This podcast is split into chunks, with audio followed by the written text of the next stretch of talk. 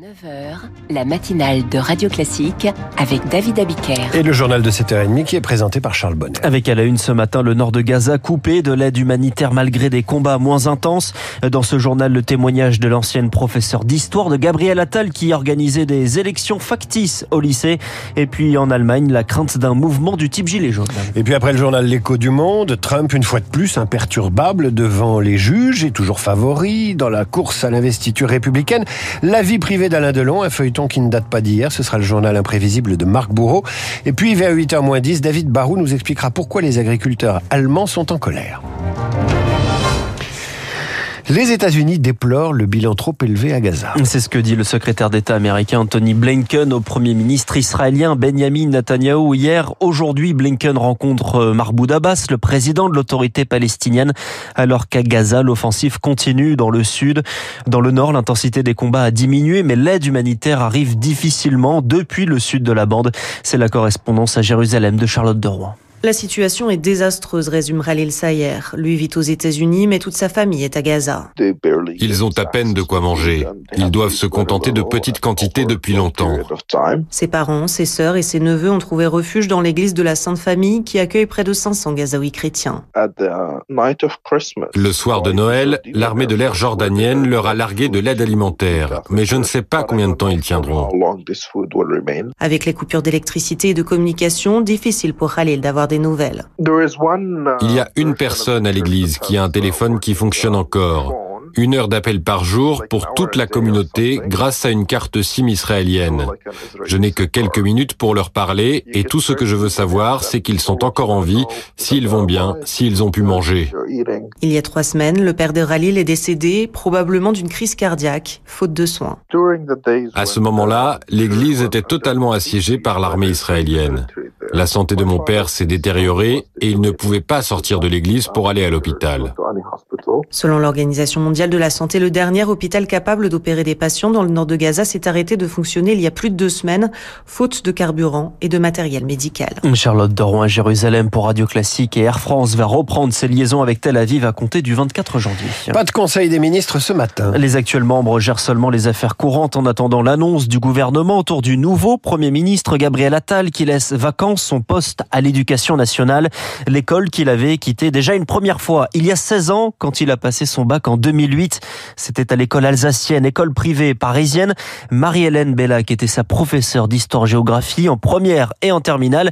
Et elle se souvient bien de son élève devenu chef de gouvernement qui m'a surtout frappé, c'est qu'en 2007, il avait organisé à l'école une euh, élection factice pour voir ce que les élèves voteraient, mais de façon extrêmement sérieuse, avec euh, des bulletins de vote, euh, des urnes, et c'était Bayrou qui avait été choisi. Et il avait demandé à Christophe Barbier de venir à l'école, et Christophe Barbier n'avait pas pu, et ben il avait été lui-même au journal pour enregistrer ses commentaires et pour en faire part à ses camarades. Donc il était très travailleur, très organisé. Un témoignage recueilli par Marine Salaville et pour son premier débat déplacement, Gabriel Attal s'est rendu hier dans le Pas-de-Calais, où était attendue d'ailleurs Elisabeth Borne initialement. Des annonces d'aide, 50 millions pour la reconstruction d'équipements publics, 20 pour un fonds d'aide aux agriculteurs, mais aussi des solutions pour prévenir ces inondations. C'est la question de l'adaptation dans une région où les précipitations devraient augmenter avec le changement climatique, Lucie Dupressoir. Les experts sont formels, il n'y a pas d'action miracle pour empêcher une nouvelle catastrophe. À défaut, on peut ralentir la montée des eaux, notamment en rétablissant les méandres détruits dans les années 60. Nicolas Campaus, co-directeur du Centre européen de prévention du risque d'inondation. On rend à la rivière son mode de fonctionnement naturel. Si vous la faites serpenter, va effectivement, elle est moins vite. Et donc la propagation de l'onde de crue depuis l'amont jusqu'à l'aval, elle sera plus lente. Et ça, ça va être valable quand vous allez commencer à déborder. Une fois que ça déborde, la rivière, elle continue à aller tout droit, qui est un canal, une rivière qui serpente ou que tout déborde. Autre chantier moins volumineux, entretenir les infrastructures déjà existantes les renforcer, à condition de savoir à quel niveau, car les inondations vont se reproduire, peut-être plus intensément, expliquent les spécialistes. Les champs d'inondation contrôlés, ces bassins artificiels construits après la crue de 2002, n'ont d'ailleurs pas suffi à absorber l'eau des dernières crues. Selon les experts, il faut aussi penser à l'évacuation des eaux de pluie. De plus en plus de villes imposent par exemple à chaque nouvelle construction de ne pas rejeter la pluie ailleurs que sur la parcelle qu'elle occupe. C'est le cas notamment à à Lyon et à Grenoble. L'année 2023 aura été la plus chaude jamais enregistrée, quasiment à plus 1,5 degré par rapport à l'ère pré-industrielle.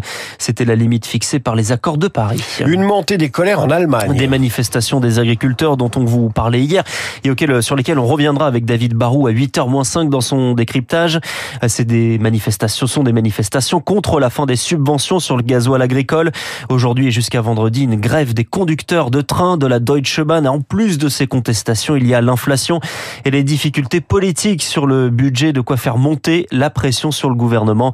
Stéphane Zeidendorf est le directeur adjoint du DFI, l'Institut franco-allemand. Les conducteurs de train, ils sont dans une négociation avec euh, le patronat. Le gouvernement n'est pas directement en cause dans cette affaire. Évidemment, ça peut ajouter à une impression de crise. Et ce qui est plus compliqué pour le gouvernement, c'est les blocages des agriculteurs. Beaucoup de gens étaient surpris par la violence de ces manifestations. La crainte du gouvernement, c'est un peu de voir se joindre des petites et moyennes et très petites entreprises qui souffrent notamment du prix de l'énergie. Pourrait y avoir une jonction des mécontentements et que ces tensions sociales nous accompagnent sur une bonne partie euh, du printemps.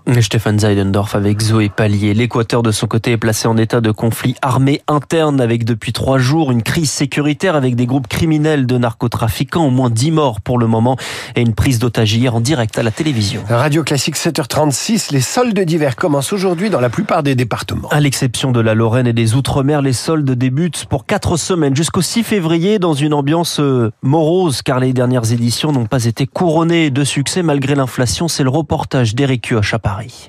Sur les façades des grands magasins, le mot solde s'affiche en lettres géantes et la clientèle va et vient. Mais dans les rues adjacentes, le balai se fait moins frénétique. Devant les boutiques de vêtements, seuls se trouvent les commerçants et comme Sonia, beaucoup craignent que ce calme ne soit la marque de fabrique de ces soldes. Pour nous, je pense que ça changera rien. Avant, tout le monde faisait les boutiques le premier jour des soldes, dépensait sans compter. Là, bah, tout le monde comptait sous.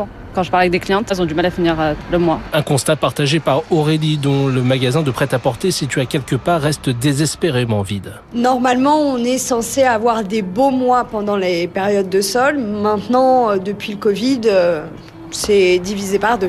Rabais permanents et prix cassés sur Internet, Black Friday, consommation en berne, les raisons sont nombreuses pour expliquer la désertion des clients en magasin. Mais Ruben, vendeur de chemises, lui, y croit encore. Les gens sont encore attachés à l'idée d'aller dans leur boutique. Il y a peut-être moins d'engouement autour des soldes en général, mais euh, c'est pas la fin des soldes en magasin. Pourtant, les perspectives sont moroses pour ces soldes. Selon un récent sondage IFOP, 27% des Français disent ne pas vouloir y participer. C'est 8 points de plus qu'en 2021. Et 3 clients sur 10 assurent y consacrer un budget moins important que les années précédentes. Eric on termine avec du handball et un record d'affluence qui doit être battu aujourd'hui lors du match d'ouverture de l'Euro entre la France et la Macédoine du Nord. C'est à 18h à Düsseldorf dans un stade de football reconfiguré. 50 000 spectateurs sont attendus. Un record euh, de courte durée, probablement battu dans la foulée, puisqu'au même endroit, l'Allemagne, haute de la compétition, reçoit la Suisse à 20h30. Charles, vous revenez à 8h30 pour le rappel des titres à L'écho du monde, malgré les obstacles judiciaires, Donald Trump poursuit sa campagne pour l'investiture et il fait figure de favori. Il est 7h38 sur Radio Classique.